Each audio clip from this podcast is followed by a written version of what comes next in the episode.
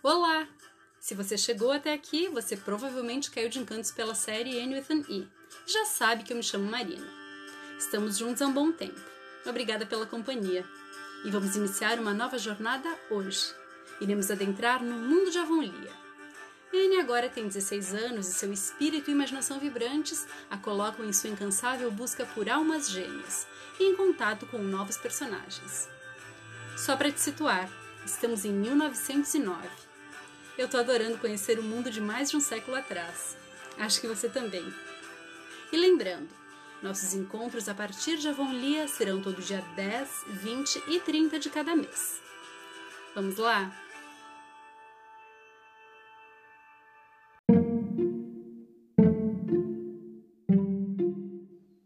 N de Avonlea, capítulo 1 Um vizinho enfurecido. Uma moça alta e esbelta, passada dos 16 anos, com olhos cinzentos, sérios e cabelos que suas amigas diziam ser castanho cobreados, estava sentada na extensa soleira de arenito vermelho de uma casa de fazenda na ilha do Príncipe Edward, em uma perfeita tarde de agosto, firmemente determinada a interpretar algumas linhas de Virgílio.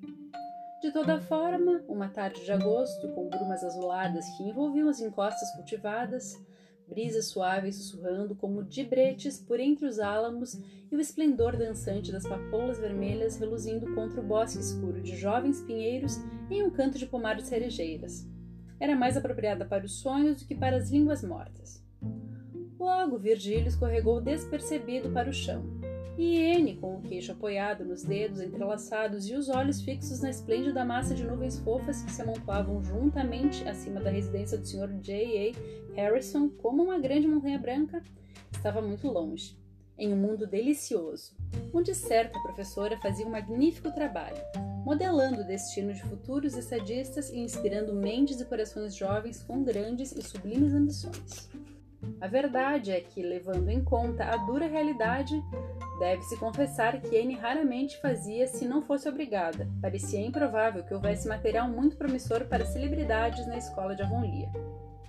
Mas nunca é possível prever o que acontecerá se um professor usar a sua influência para o bem. Anne tinha certos ideais romantizados do que uma professora poderia alcançar se apenas tomasse as melhores decisões. E ela estava no meio de uma cena adorável, dali a 40 anos com uma figura importante e de renome. O motivo exato de sua fama era convenientemente incerto, mas N imaginava que seria muito bom diretor de escola ou primeiro-ministro canadense, curvando-se sobre sua mão enrugada em reverência e assegurando-lhe que havia sido ela quem despertara sua ambição, e que todo o seu sucesso na vida fora devido às lições que ela lhe havia ensinado na escola de Avonlea, tanto tempo atrás. Essa agradável visão foi estilhaçada por uma interrupção das mais desagradáveis. Uma modesta vaquinha Jersey veio correndo pela alameda e cinco segundos depois chegou o Sr. Harrison. Se chegar não for um termo muito suave para descrever a maneira como o homem irrompeu no quintal. Ele saltou sobre a cerca sem esperar para abrir o portão e confrontou furiosamente a atônita Anne, que havia se levantado e o encarava com perplexidade. O Sr. Harrison era o novo vizinho à direita e eles ainda não tinham sido apresentados, apesar de ela já tê-lo visto uma ou duas vezes. No início de abril, antes que ele tivesse voltado da Queen's Academy para casa, o Sr. Robert Bell, cujas terras faziam fronteira com a propriedade dos Cuthbert a oeste, vendera a fazenda e mudara-se para Charlottetown. A fazenda tinha sido comprada por um certo Sr. J. A. Harrison, cujo nome e o fato de ser natural de New Brunswick eram tudo que se sabia sobre ele. No entanto, antes de completar um mês em Avonlea, ele já havia ganho a reputação de ser uma pessoa estranha, um excêntrico, nas palavras da senhora Rachel Lynde. A senhora Rachel, por sua vez, não tinha reservas, como vocês que já a conheceram se lembrarão. O Sr. Harrison era certamente diferente das outras pessoas, e essa é a característica essencial de um excêntrico, como todos sabem. Em primeiro lugar, ele não era de receber visitas e havia declarado publicamente que não queria baboseiras de mulheres em sua moradia. A ala feminina de Avonlea vingou-se por meio de terríveis lorotas sobre os cuidados dele com a casa e a cozinha. Ele havia contratado o pequeno John Henry Carter, de White Sands, e foi o garoto que deu início às histórias. Por exemplo, não havia horário fixo para as refeições na casa. O Sr. Harrison beliscava alguma coisa quando sentia fome e se John Henry estivesse por perto no momento, ele compartilhava a comida com o menino. Porém, se não estivesse, ele tinha que esperar até a próxima vez que o Sr. Harrison tivesse fome. O garoto declarou com pesar que teria morrido à míngua se não pudesse ir à casa aos domingos e se fartar, e que sua mãe sempre lhe dava uma cesta com comida para levar consigo nas manhãs de segunda-feira. Quanto a lavar a louça, o Sr. Harrison não tinha intenção alguma de fazê-lo, a não ser nos domingos chuvosos. Então ele partia para o trabalho e lavava toda a louça de uma vez no barril cheio de água da chuva e a deixava escorrendo para secar. Novamente, o Sr. Harrison foi sovina. Quando lhe perguntaram se poderia contribuir com o salário do reverendo Alan, ele respondeu que iria esperar para ver quanto valeria sua pregação, pois não queria comprar gato por lebre. E quando a senhora Linde foi pedir uma contribuição para as missões estrangeiras em nome da Sociedade Assistencial da Igreja e consequente espiar o interior da casa, o Sr. Harrison respondeu que existia mais pagãos entre as velhas fofoqueiras de Avonlea do que em qualquer outro lugar que conhecesse, e que contribuiria alegremente para uma missão com o intuito de catequizá-las se ela viesse em nome disso. A senhora Linde foi embora, dizendo que era um alívio a pobre senhora Robert Bell estar a salvo no túmulo, pois lhe teria partido o coração ver o estado da casa da qual tanto se orgulhava. Ora, ela esfregava o piso da cozinha de assim de não, disse a senhora Linde com indignação para Marilla Cuthbert. Se você visse como está agora, tive que erguer as minhas saias para atravessá-la. Por fim, o Sr. Harrison criava um papagaio chamado Ginger. Ninguém em Avonlea jamais havia tido um animal de estimação desses. Consequentemente, isso era considerado pouco respeitável. E que papagaio! Se você acreditasse nas palavras de John Henry, não havia pássaro mais herege. Xingava terrivelmente. A senhora Carter teria tirado o filho dali na mesma hora se tivesse certeza de encontrar outro emprego para ele. Além disso, Ginger bicou o pescoço de John Henry um dia, quando ele se aproximou demais da gaiola. A senhora Carter mostrava a todos a marca quando o garoto azarado voltava para casa aos domingos. Todas as coisas passaram em um flash pela mente de Anne quando o Sr. Harrison parou diante dela, aparentemente emudecido de fúria. Mesmo em seu humor mais agradável, ele não poderia ser considerado um homem elegante. Ele era baixo, gordo e careca. E agora, com o rosto redondo vermelho de raiva e os proeminentes olhos azuis quase saltando das órbitas, Anne achou que ele era a pessoa mais feia que já tinha visto. De súbito, o Sr. Harrison encontrou sua voz. Eu não tolerarei mais isso balbuciou ele. Nem um dia mais, ouviu, senhorita? Juro pela minha alma. Essa é a terceira vez, senhorita. Terceira vez. A paciência deixou de ser uma virtude, senhorita. Eu avisei a sua tia da última vez para não deixar isso acontecer de novo. E ela deixou. Ela fez isso.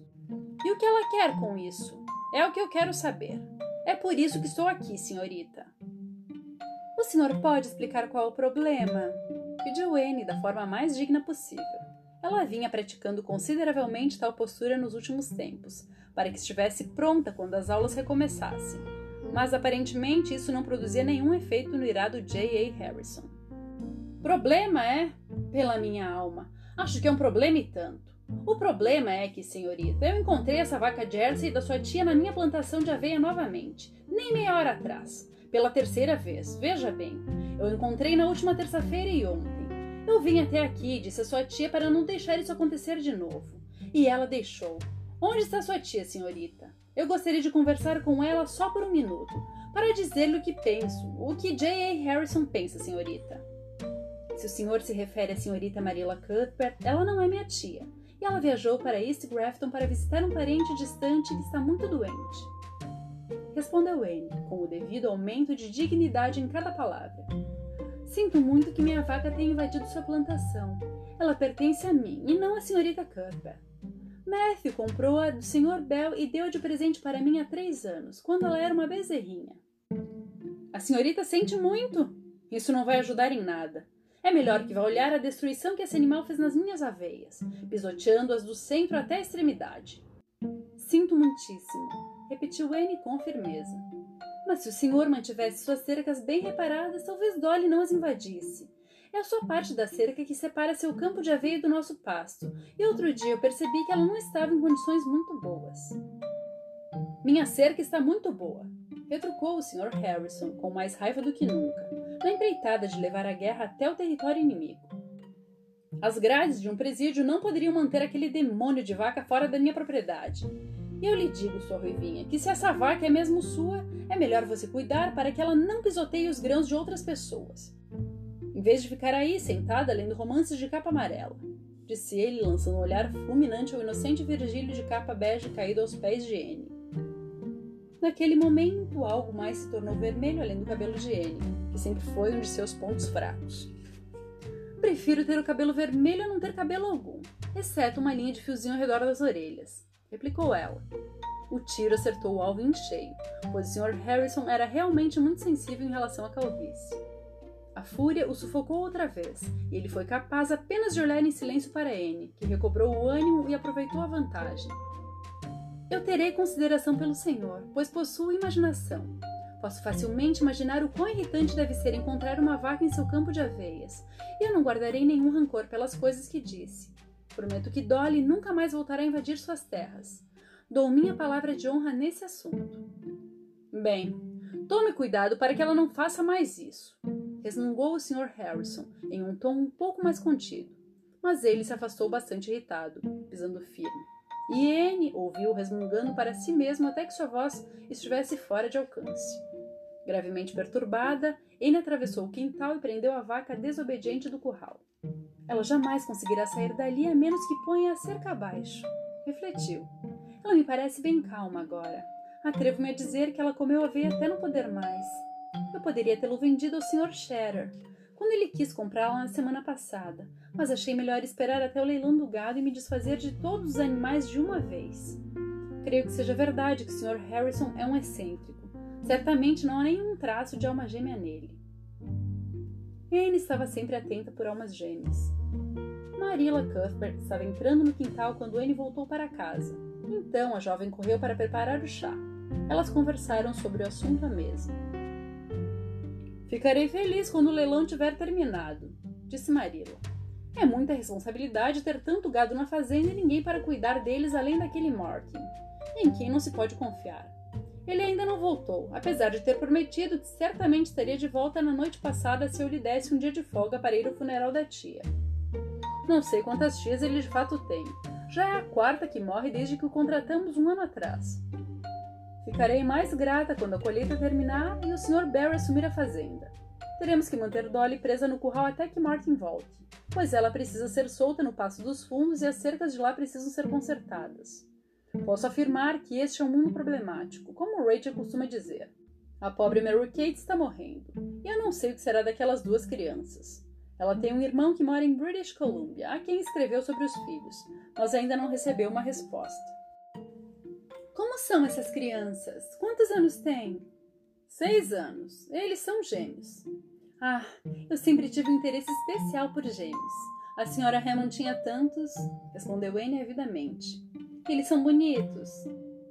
Meu Deus, não dava para saber. Eles estavam tão sujos. Dave estava lá fora fazendo tortas de barro e Dora saiu para chamá-lo. Ele empurrou a irmã de cabeça na maior torta e então, por ela ter chorado, ele se enfiou no barro e ficou chafurdando para mostrar que não havia motivo para chorar. Mary disse que Dora era uma criança muito boazinha, mas que Dave era bem travesso. Pode-se dizer que ele nunca recebeu nenhum tipo de educação. O pai morreu quando ele ainda era bebê e Mary tem estado doente desde essa época. Sempre lamento muito por crianças que não tiveram educação, comentou Anne de maneira grave. Você sabe que eu não recebi nenhuma antes de você tomar conta de mim. Espero que o tio possa cuidar deles. Qual é o grau de parentesco entre a senhora Kate e você? Entre Mary e eu? Absolutamente nenhum. Era o marido dela. Ele era nosso primo em terceiro grau. Aí vem a senhora Lindy entrando no quintal. Imaginei que ela viria para saber sobre a Mary. Não conte a ela sobre o Sr. Harrison e a vaca, implorou Anne. Marilla prometeu, mas a promessa foi desnecessária, pois a Sra. Lynde mal havia se acomodado quando disse. Vi o Sr. Harrison espantando a sua vaca Jersey na plantação de aveia hoje, quando eu estava voltando de Carmody. Acho que ele estava bem nervoso. Ele fez muito alvoroço. Anne e Marilla trocavam furtivamente um sorriso divertido. Poucas coisas em Avonlea escapavam à Sra. Lynde. Naquela mesma manhã, Anne dissera: Se você entrar no seu quarto à meia-noite, trancar a porta, fechar a cortina e espirrar, no outro dia a senhora Linde perguntará como está sua gripe. Creio que sim, admitiu Marilla. Eu estava fora, mas ele disse a Anne o que pensava. Acho que ele é um homem muito desagradável, disse Anne, ressentida, jogando os cabelos avermelhados para trás.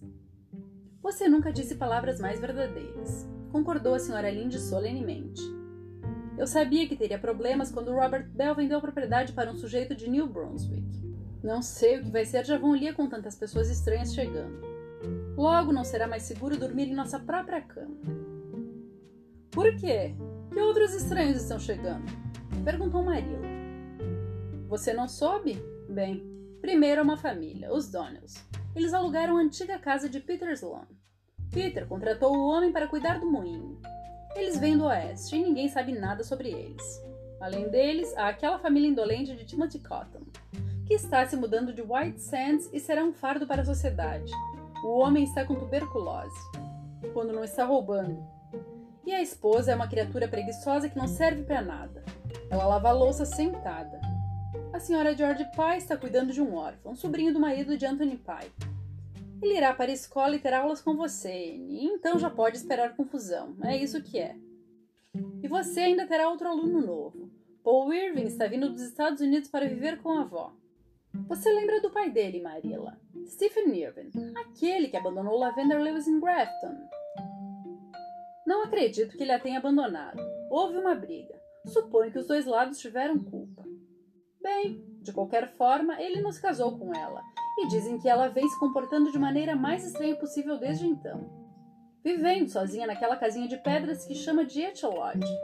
Stephen foi morar nos Estados Unidos, abriu um negócio com o tio e casou-se com uma americana. Ele nunca mais voltou para cá, mas sua mãe foi visitá-lo uma ou duas vezes. A esposa faleceu há dois anos e ele vai mandar o menino para morar com a mãe por um tempo. Ele tem 10 anos de idade e não sei se será um aluno muito agradável. Daqueles americanos nunca se sabe. A senhora Linde olhava para todas as pessoas que tiveram a má sorte de nascer ou ser criadas em qualquer lugar à parte da ilha do príncipe Edward, com um ar decidido de pode algo de bom vir de Nazaré. Podem até ser pessoas boas, é claro, mas você estaria em uma posição segura se duvidasse.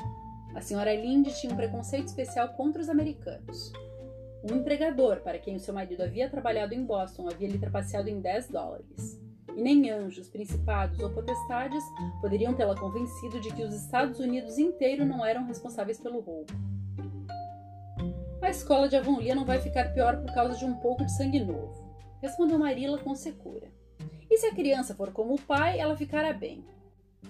E Stephen Irving foi o garoto mais doce que já cresceu por essas bandas, apesar de algumas pessoas o considerarem orgulhoso. Creio que a senhora Irving deve estar muito contente em cuidar do neto. Ela ficou muito solitária desde que o esposo faleceu. Ah, o garoto pode até ser bonzinho, mas será diferente das crianças de Avonlea, replicou a senhora Linde, como se isso concluísse o assunto. As opiniões da senhora Linde sobre qualquer pessoa, lugar ou coisa eram sempre mutáveis. O que foi que eu ouvi sobre vocês começarem uma sociedade de melhorias no vilarejo, Anne? Eu estava só comentando com algumas moças e rapazes na última reunião do clube de debate, respondeu Anne corando. Eles acharam que poderia ser uma boa ideia, assim como o senhor e a senhora Allan. Muitas cidades já têm uma sociedade dessas agora. Bem, você vai se meter em um mar de problemas sem fim se fizer isso. É melhor deixar para lá, Anne. É isso que é. As pessoas não gostam de ser melhoradas. Não vamos tentar mudar as pessoas, o foco é a Avonlea. Há muitas coisas que podem ser feitas para torná-la mais bonita. Por exemplo, se pudermos convencer o Sr. Livy Boulder a derrubar aquela casa velha e horrível na fazenda lá de cima, isso não seria uma melhoria? Certamente, admitiu a Sra. Linde. Aquela velha ruína tem sido a mácula da cidade há anos. Mas se a sua sociedade de melhorias for capaz de persuadir Livy Boulter a fazer qualquer coisa para a nossa sociedade sem ganhar algo em troca, Talvez eu possa ir junto, ver e ouvir o processo. É isso que é. Não quero desencorajá-la, Amy, pois pode haver algo de bom na sua ideia, embora eu acredite que você atirou de uma daquelas porcarias de revistas americanas. Mas você estará muito ocupada com a escola, e o meu conselho, como amiga, é não se envolver com essas melhorias. É isso que é. Mas sim, eu sei que você irá até o fim com essa ideia se já está decidida. Você sempre foi uma daquelas que fazem as coisas acontecerem de alguma forma. Alguma coisa no firme contorno dos lábios de Anne dizia à senhora Linde que a sua suposição não estava longe da verdade. O coração da jovem estava determinado a criar a sociedade de melhorias. Gilbert Blythe, que iria lecionar em White Sands, mas estaria sempre em casa de sexta-feira à noite até segunda-feira de manhã, estava entusiasmado com a ideia. E muitos dos outros companheiros estavam dispostos a fazer qualquer coisa que significasse reuniões ocasionais e, consequentemente, um pouco de diversão. Quanto às melhorias, ninguém tinha uma ideia muito clara ainda do que seriam, exceto Anne Gilbert. Eles haviam conversado e planejado tudo, até que a Avonlea ideal existisse em suas mentes, se não em realidade. A senhorita Linde ainda tinha outra novidade. Deram a escola de Carmody para uma tal de Priscilla Grant. Você não estudou com uma moça com esse nome na Queen's Academy, Anne? Sim, é verdade. Priscila lecionando em Carmody. Essa notícia é perfeitamente adorável, exclamou Anne, com os olhos cinzentos tão iluminados que pareciam estrelas ao anoitecer, fazendo a senhora Linde questionar mais uma vez se algum dia iria decidir, para a própria satisfação, se Anne Shirley era uma moça bonita ou não. Nos encontramos aqui no próximo capítulo. Até lá!